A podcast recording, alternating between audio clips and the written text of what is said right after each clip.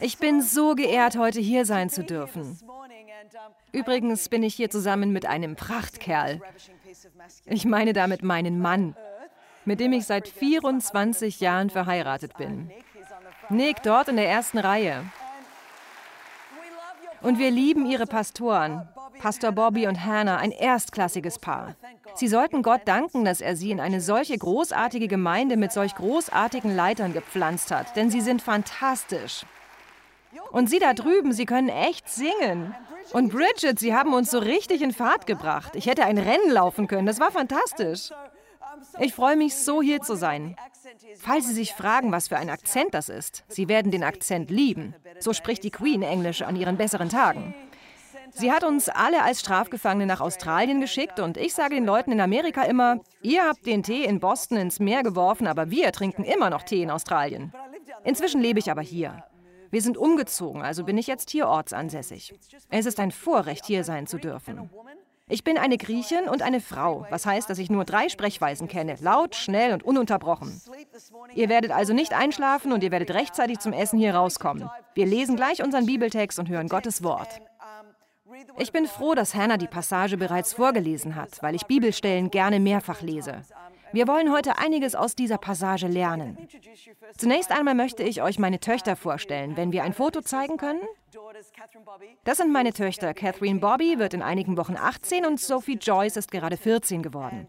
Ich erzähle Leuten immer, dass mein Mann das 14. von 15 Kindern ist. Seine Mutter hatte 15 volle Schwangerschaften innerhalb von 17 Jahren. Jetzt legen sich gerade alle Frauen die Hände auf den Bauch und flippen aus. Aber ich sage gerne, dass es damals in dem Teil von Australien noch kein Fernsehen gab. Also gab es sonst nichts zu tun. Wenn ich früher mit meinen Kindern meine Schwiegermutter besucht habe, sagte ich ihr, das ist Catherine Bobby, mein Alpha, und das ist Sophia Joyce, mein Omega. Damit wollte ich sie wissen lassen, dass meine beiden Töchter der Anfang und das Ende meiner fruchtbaren Jahre darstellten. Das muss man klarstellen, wenn man mit einer katholisch geprägten Familie zu tun hat. Das sind meine Kinder. Meine Älteste hat gerade angefangen, mit einem Jungen zu gehen. Das ist faszinierend, denn mein Mann hat ihn für ein Gespräch zu sich zitiert. Der Junge musste unsere Sekretärin anrufen und einen Termin für ein Vorstellungsgespräch machen.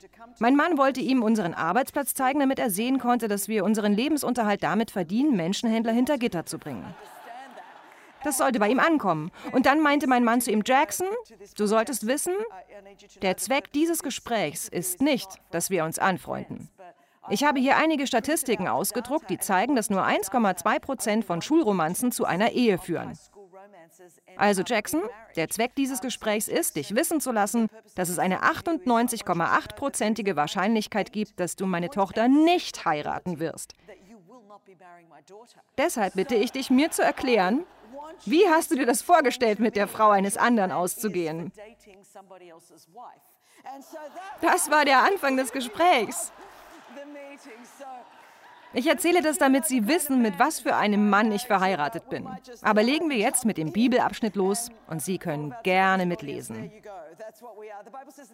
Im ersten Buch Mose Kapitel 3 steht, und Hannah hat es bereits vorgelesen, die Schlange war listiger als alle anderen Tiere, die Gott der Herr gemacht hatte. Hat Gott wirklich gesagt? Das möchte ich heute besonders unterstreichen. Wir sprechen über drei der wichtigsten Fragen in der Bibel. Drei der ersten Fragen, die in der Bibel auftauchen. Diese drei Fragen sind alle in 1. Mose Kapitel 3 zu finden. Hat Gott wirklich gesagt? Ist die erste Frage.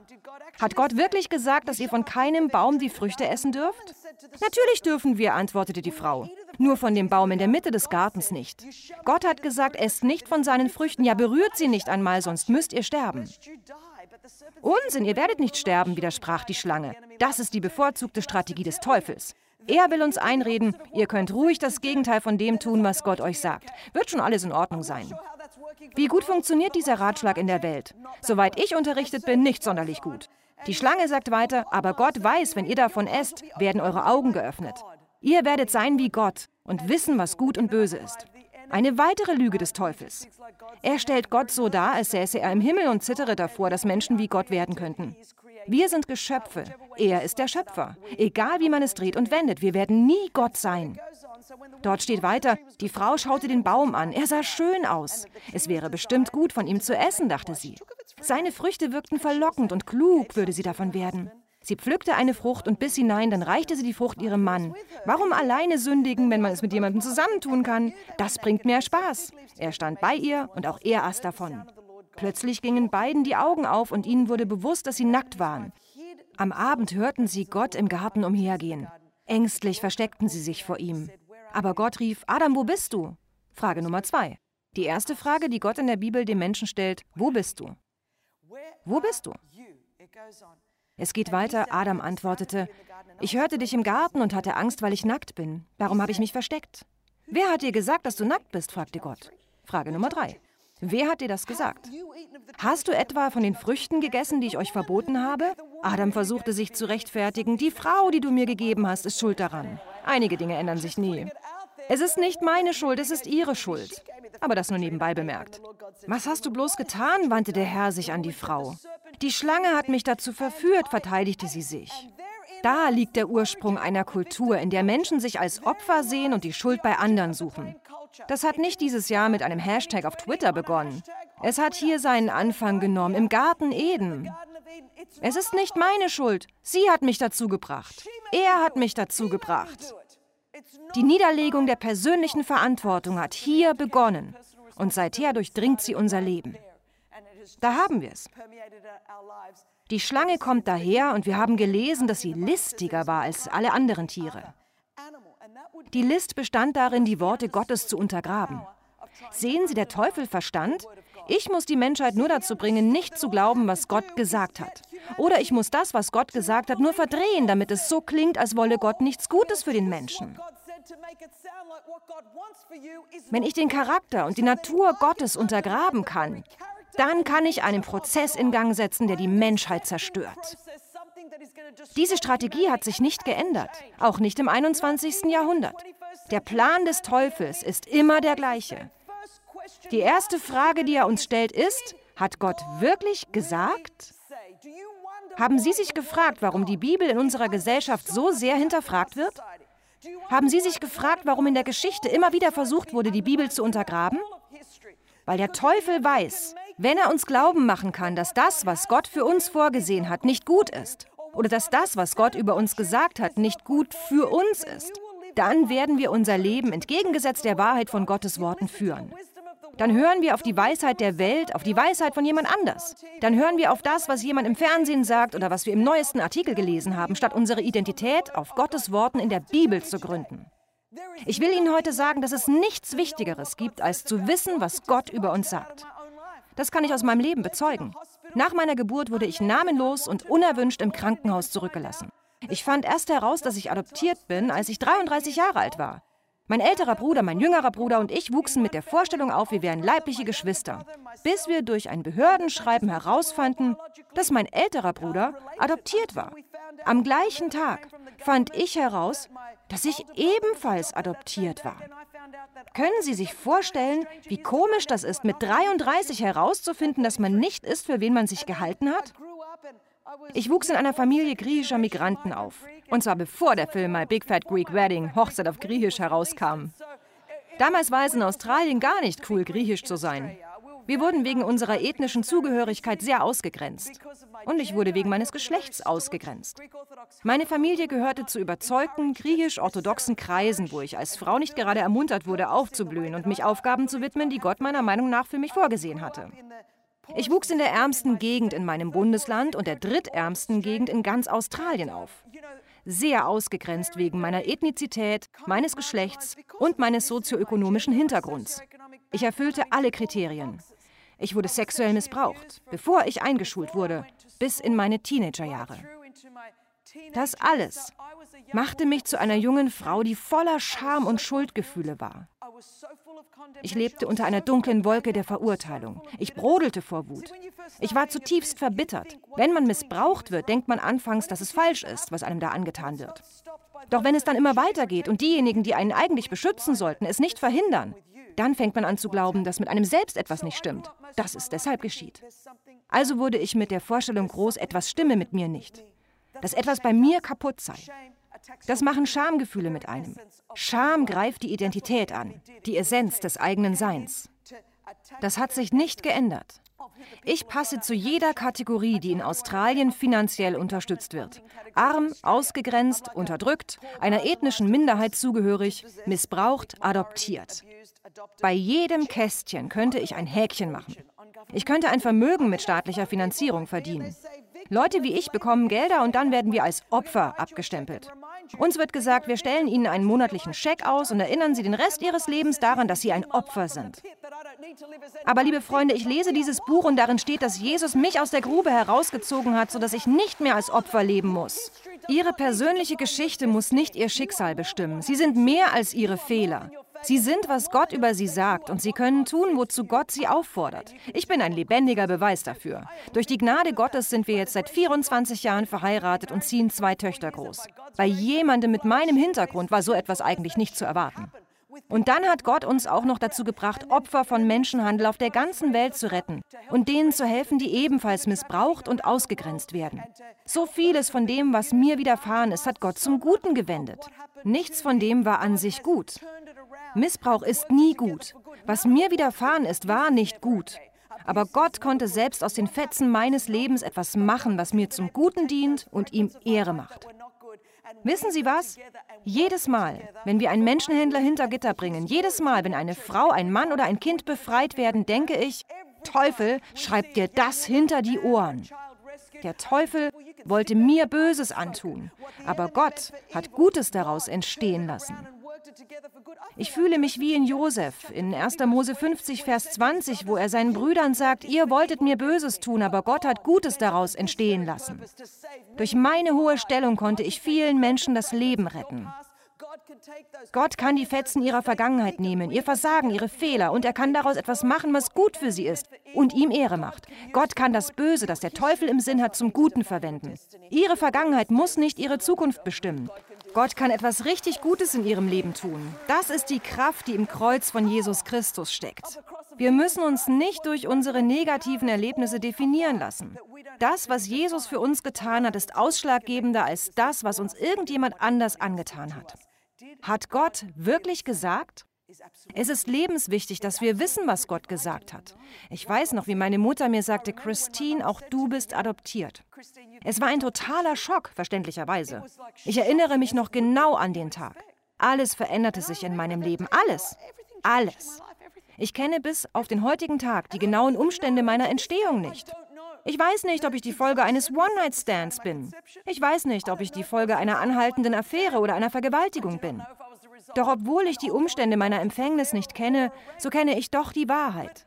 Denn die Wahrheit ist in Epheser Kapitel 2, Vers 10 zu finden. Da steht nicht, dass ich das Werk von Vergewaltigung oder einer Affäre bin.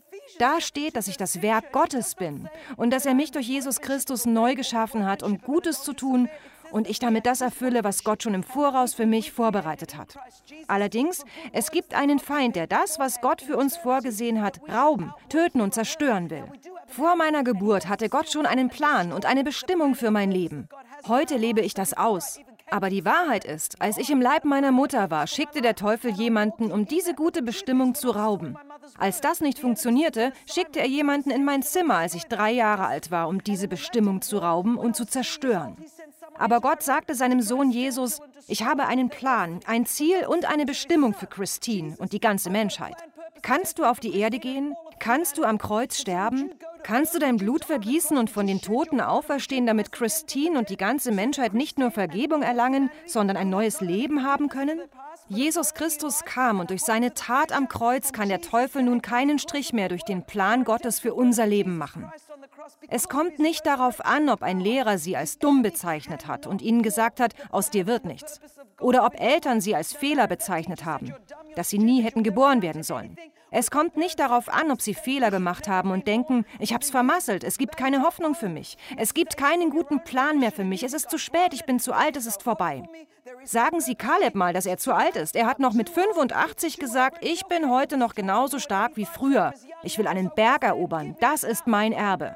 Solange Sie heute Morgen aufgewacht sind und kein weißer Kreideumriss um Ihren Körper gemalt ist, heißt das, dass Sie am Leben sind. Das heißt, Gott hat einen Plan für Sie, Gott hat eine Bestimmung für Sie. Und der Teufel kann keinen Strich durch Gottes Rechnung machen. Der Einzige, der das kann, sind Sie selbst. Es ist Ihre Entscheidung. Es ist Ihre Entscheidung. durch Jesus Christus entweder die Ziele zu ergreifen oder nicht. Ich bin ein lebendiger Beweis dafür, dass man durch eine Beziehung zu Jesus Christus auch dann ein gutes Ziel erreichen kann, wenn man einen schlechten Start hatte. Man kann seine von Gott gesteckten Ziele erreichen. Es ist für niemanden zu spät. Gott hat sie nicht vergessen. Gott hat sie nicht ausrangiert. Gottes Plan, Gottes Ziele und Bestimmung für sie können sich erfüllen, wenn sie ihr Leben und ihr Herz der Leitung von Jesus Christus übergeben. Ich bin einer jener Christen, die diese Sachen wirklich glauben. Ich bin einer jener Christen, die an die Wahrheit von Gottes Worten glauben, weil ich sie selbst erfahren habe. Ich erlebe sie heute und ich weiß, dass auch Sie sie erleben können. Hat Gott wirklich gesagt? Das ist das Wichtigste, das Allerwichtigste. Gottes Worte bringen Leben. Gottes Worte bringen Hoffnung.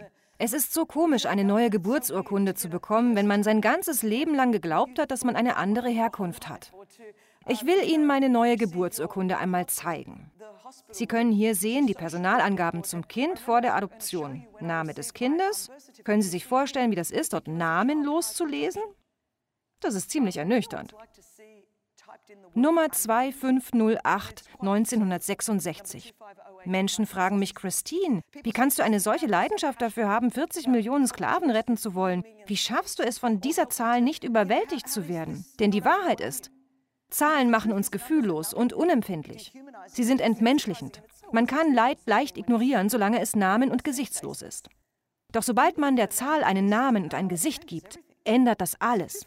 Die Zahl 2508 bedeutet Ihnen nichts, aber jetzt, da Sie wissen, dass 2508 1966 Christine Kane ist, ändert das alles. Sie müssen wissen, dass es für Gott keine Zahlen gibt. Das sind nicht bloß 40 Millionen Menschen, die in der Sklaverei stecken, sondern es sind Menschen, die im Bild Gottes geschaffen wurden und eine gottgegebene Bestimmung haben. Sie sind mit Gottes Potenzial erfüllt. Gott hat Gutes für jeden von ihnen angedacht. Jeder Einzelne ist wichtig. Aber es war schockierend, wie dieses Wort namenlos ein Band in meinem Kopf zum Abspulen brachte.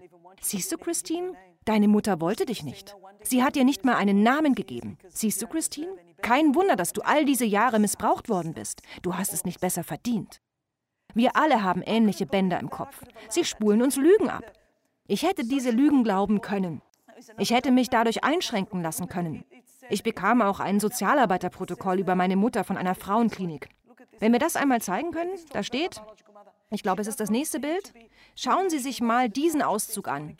Da heißt es von meiner leiblichen Mutter, sie hat keine emotionale Bindung zu dem Kind. Sie will es nur so schnell wie möglich hinter sich bringen, um zurück zur Arbeit gehen zu können. Man denkt, ungewollt. Da steht's, schwarz auf weiß. Ich möchte Ihnen noch ein weiteres Dokument zeigen. Von einer Universität, die damals die angesehenste Sozialarbeiterausbildung in Australien hatte. Das war 1993 etwa 27 Jahre her. Man merkt, ich habe Englisch studiert, keine Mathematik. In diesem Dokument geht es darum, dass ich damals ein Jugendzentrum einer Kirche leitete. Es gab Sozialarbeiterstudenten von dieser Uni, die in unserem Jugendzentrum ihr Praktikum machen wollten.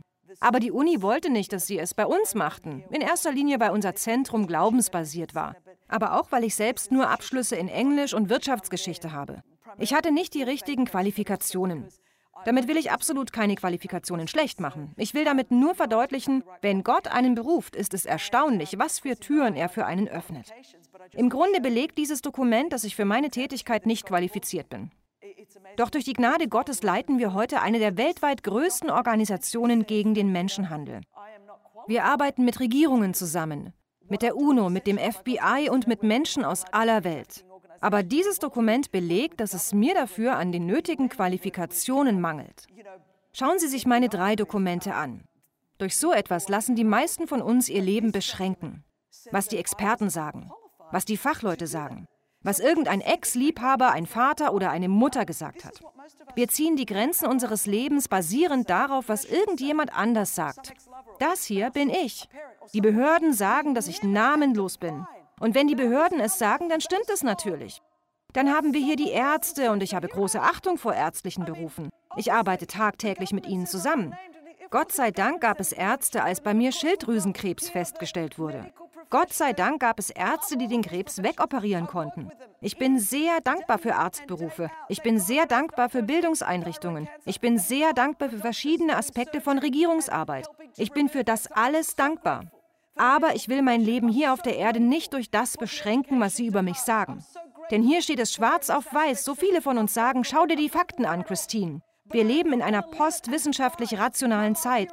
Wir sind post alles. Wir sind postmodern. Wir sind so post, dass wir im freien Raum schweben. Wir glauben an nichts mehr. Übernatürlich klingt ein bisschen komisch, also halt dich bitte an die Tatsachen, Christine. Halt dich an das, was schwarz auf weiß steht. Halt dich ans Empirische. Halt dich an das, was bewiesen werden kann. Wenn wir es in ein wissenschaftliches Reagenzröhrchen stecken können, wenn wir es in einer mathematischen Formel ausdrücken können, dann muss es wahr sein. Aber Gott arbeitet nicht nur in Reagenzröhrchen. Hier haben wir die Fakten mit schwarzer Druckerschwärze auf weißem Papier. Aber, liebe Freunde, ich habe eine andere Druckerschwärze auf einem anderen weißen Papier gefunden. Und zwar die Wahrheit des Wortes Gottes. Und diese Wahrheit übertrumpft die Fakten. In diesem Dokument steht, dass ich namenlos bin. Aber in Jesaja 49, Vers 1 steht, als ich noch im Mutterleib war, hat er meinen Namen genannt. In diesem Dokument steht, dass ich ungewollt bin. Aber in Psalm 139 steht, meine Liebe, noch bevor du in den Mutterleib kamst, habe ich dich gewollt. In diesem Dokument steht, dass ich nicht qualifiziert bin, aber in der Bibel steht, diejenigen, die er beruft, qualifiziert er auch. Wenn wir unsere gottgegebene Bestimmung erfüllen wollen, dann müssen wir unser Leben auf die Wahrheit von Gottes Worten bauen und nicht auf den Tatbestand unserer Umstände. Hat Gott wirklich gesagt?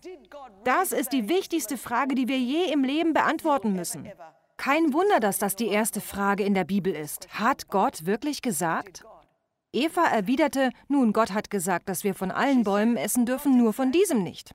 Man kann zur Kirche gehen. Man kann seit 30 Jahren sein christliches Ding machen. Man kann die Bibel besser zitieren als ich. Aber die entscheidende Frage ist nicht, ob man sie zitieren kann. Auch Eva zitierte die Worte Gottes. Sie handelte nur nicht danach.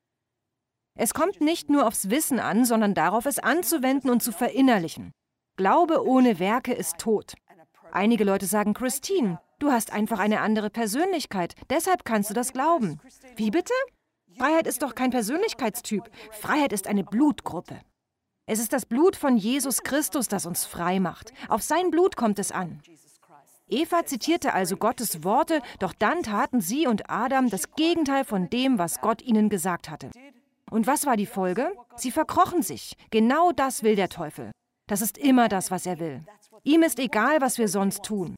Er will uns nicht unser Auto oder unser Haus wegnehmen. Er fährt kein Auto. Darum schert er sich nicht. Aber er bemüht sich darum, unsere Nähe zu Gott zu zerstören. Er will, dass wir uns vor Gott verkriechen. Das war der Moment, an dem sich Scham über die Menschheit legte. Und seitdem leben wir unter dieser Scham. Adam und Eva verkrochen sich. Dann kommt Gott in den Garten und fragt, wo seid ihr? Wie traurig, dass in der Bibel die erste Frage Gottes an den Menschen lautet, wo bist du?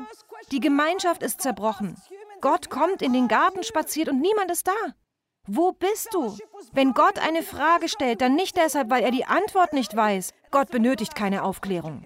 Durch die Frage will Gott sie dazu bringen, sich selbst aufzuspüren. Wo bist du? Gott stellt uns dieselbe Frage. Wo bist du? Wo bist du? Heute im Gottesdienst, im Fernsehen, wo bist du? Wo ist das Du, das Gott geschaffen hat? Wo ist das Du, für das Gott eine Bestimmung hat, das voller von Gott gegebenem Potenzial steckt? Wo hast du dich versteckt? Wo hast du dich verkrochen? Wo verharrst du, ohne dich zu bewegen? Wo hast du aufgehört zu gedeihen? Wegen etwas, was dir angetan wurde, was über dich gesagt wurde oder was du selbst verbrochen hast? Wo bist du? Adam erwidert, wir aßen von der verbotenen Frucht und waren nackt und hatten Angst, also versteckten wir uns. Angst, Scham, sich verstecken. Das erste aufgezeichnete Gespräch zwischen Gott und dem Menschen. Und genauso sprechen viele von uns weiterhin zu Gott, voller Angst, voller Scham. Wir verkriechen uns vor ihm, statt zu verstehen, dass Jesus Christus uns am Kreuz mit Gott vollkommen versöhnt hat und wir deshalb in seinen Augen eine weiße Weste haben. Wir haben freien Zugang zu ihm. Wir sind in seinem Bild geschaffen. Wir sind mit Gottes Zielen, Bestimmungen, Potenzial erfüllt. Wir müssen nicht ängstlich oder beschämt zu Gott kommen. Wir müssen uns vor ihm nicht verstecken. Und dann kommt die für mich traurigste Frage in diesem Bibeltext. Gott fragt Adam, wer hat dir das gesagt? Ich stelle mir vor, natürlich steht das nicht im Text, aber ich stelle mir vor, wie Gott weinend durch den Garten geht und sagt, wer hat dir das gesagt? Wer hat dir das gesagt? Wer hat dir gesagt, dass du nackt bist? Wer hat dir gesagt, dass du dumm bist? Wer hat dir gesagt, dass du dämlich bist? Wer hat dir gesagt, dass du zu alt bist? Wer hat dir gesagt, dass du nicht qualifiziert genug bist? Wer hat dir gesagt, dass du nicht genug Beziehungen hast? Wer hat dir gesagt, dass du die unverzeihliche Sünde begangen hast? Wer hat dir diese Lügen eingeflüstert? An welchem Punkt in Ihrem Leben, und bei einigen von Ihnen kann das durchaus über 30 Jahre her sein, an welchem Punkt in Ihrem Leben haben Sie einer Lüge geglaubt und die Stimme eines anderen über die Stimme Gottes gestellt?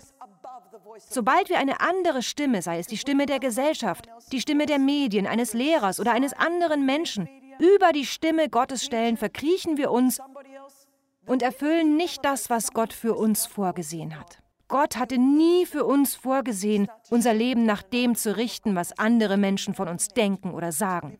Wir sind dazu bestimmt, uns nach der Wahrheit der Worte Gottes zu richten. Wenn ihr an meinen Worten festhaltet, werdet ihr die Wahrheit erkennen und die Wahrheit wird euch befreien.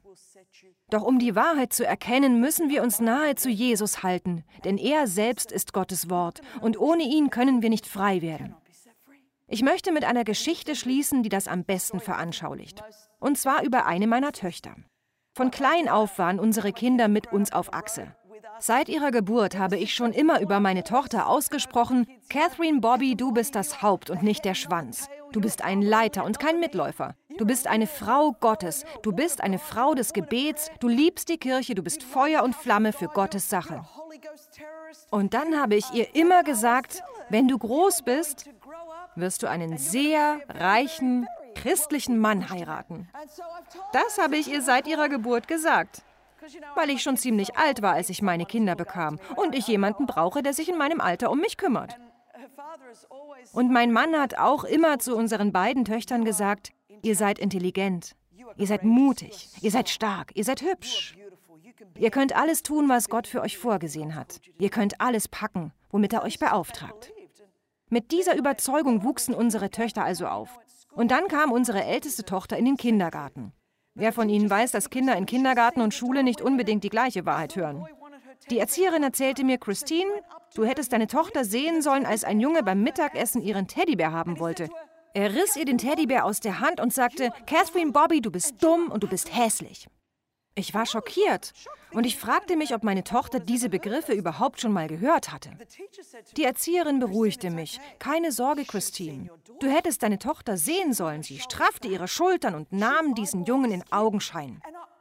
Ich dachte ehrlich, die Erzieherin würde als nächstes sagen, und dann verpasste sie ihm eins mit der Faust ins Gesicht. Da hätte ich gesagt, ja, so trainieren wir sie in Australien. Bring dein Kind schon in jungen Jahren auf den richtigen Weg, ja. Aber die Erzieherin sagte, nein, Christine, es war alles in Ordnung. Sie nahm ihn in Augenschein, straffte ihre Schultern und sagte, nein, das bin ich nicht. Ich bin nicht dumm und ich bin nicht hässlich. Mein Papa sagt, ich bin intelligent und ich bin hübsch. Warum ich Ihnen das erzähle? Ich erzähle Ihnen das, weil der Teufel uns jeden Tag ganz Ähnliches einreden will. Oft kommt er schon zu uns, bevor unsere Augen überhaupt auf sind. Er will uns seine Lügen einreden. Er will uns vorhalten, was wir alles nicht sind und wo wir alles versagt haben und wie schlecht wir doch sind und wie sehr wir uns schämen sollten. Da müssen Sie und ich lernen zu sagen, oh nein, Satan, das stimmt nicht. Mein Papa sagt, dass ich durch Jesus Christus in Gottes Augen einwandfrei bin. Mein Papa sagt, mir ist vergeben, ich bin erlöst, ich bin berufen, ich bin auserwählt. Ich bin eine Tochter des Königs der Könige und des Herrn der Herren. Mein Papa sagt, wenn du an meinen Worten festhältst, dann wirst du die Wahrheit erkennen. Und die Wahrheit wird dich befreien. Im Namen von Jesus. Amen, liebe Freunde. Amen.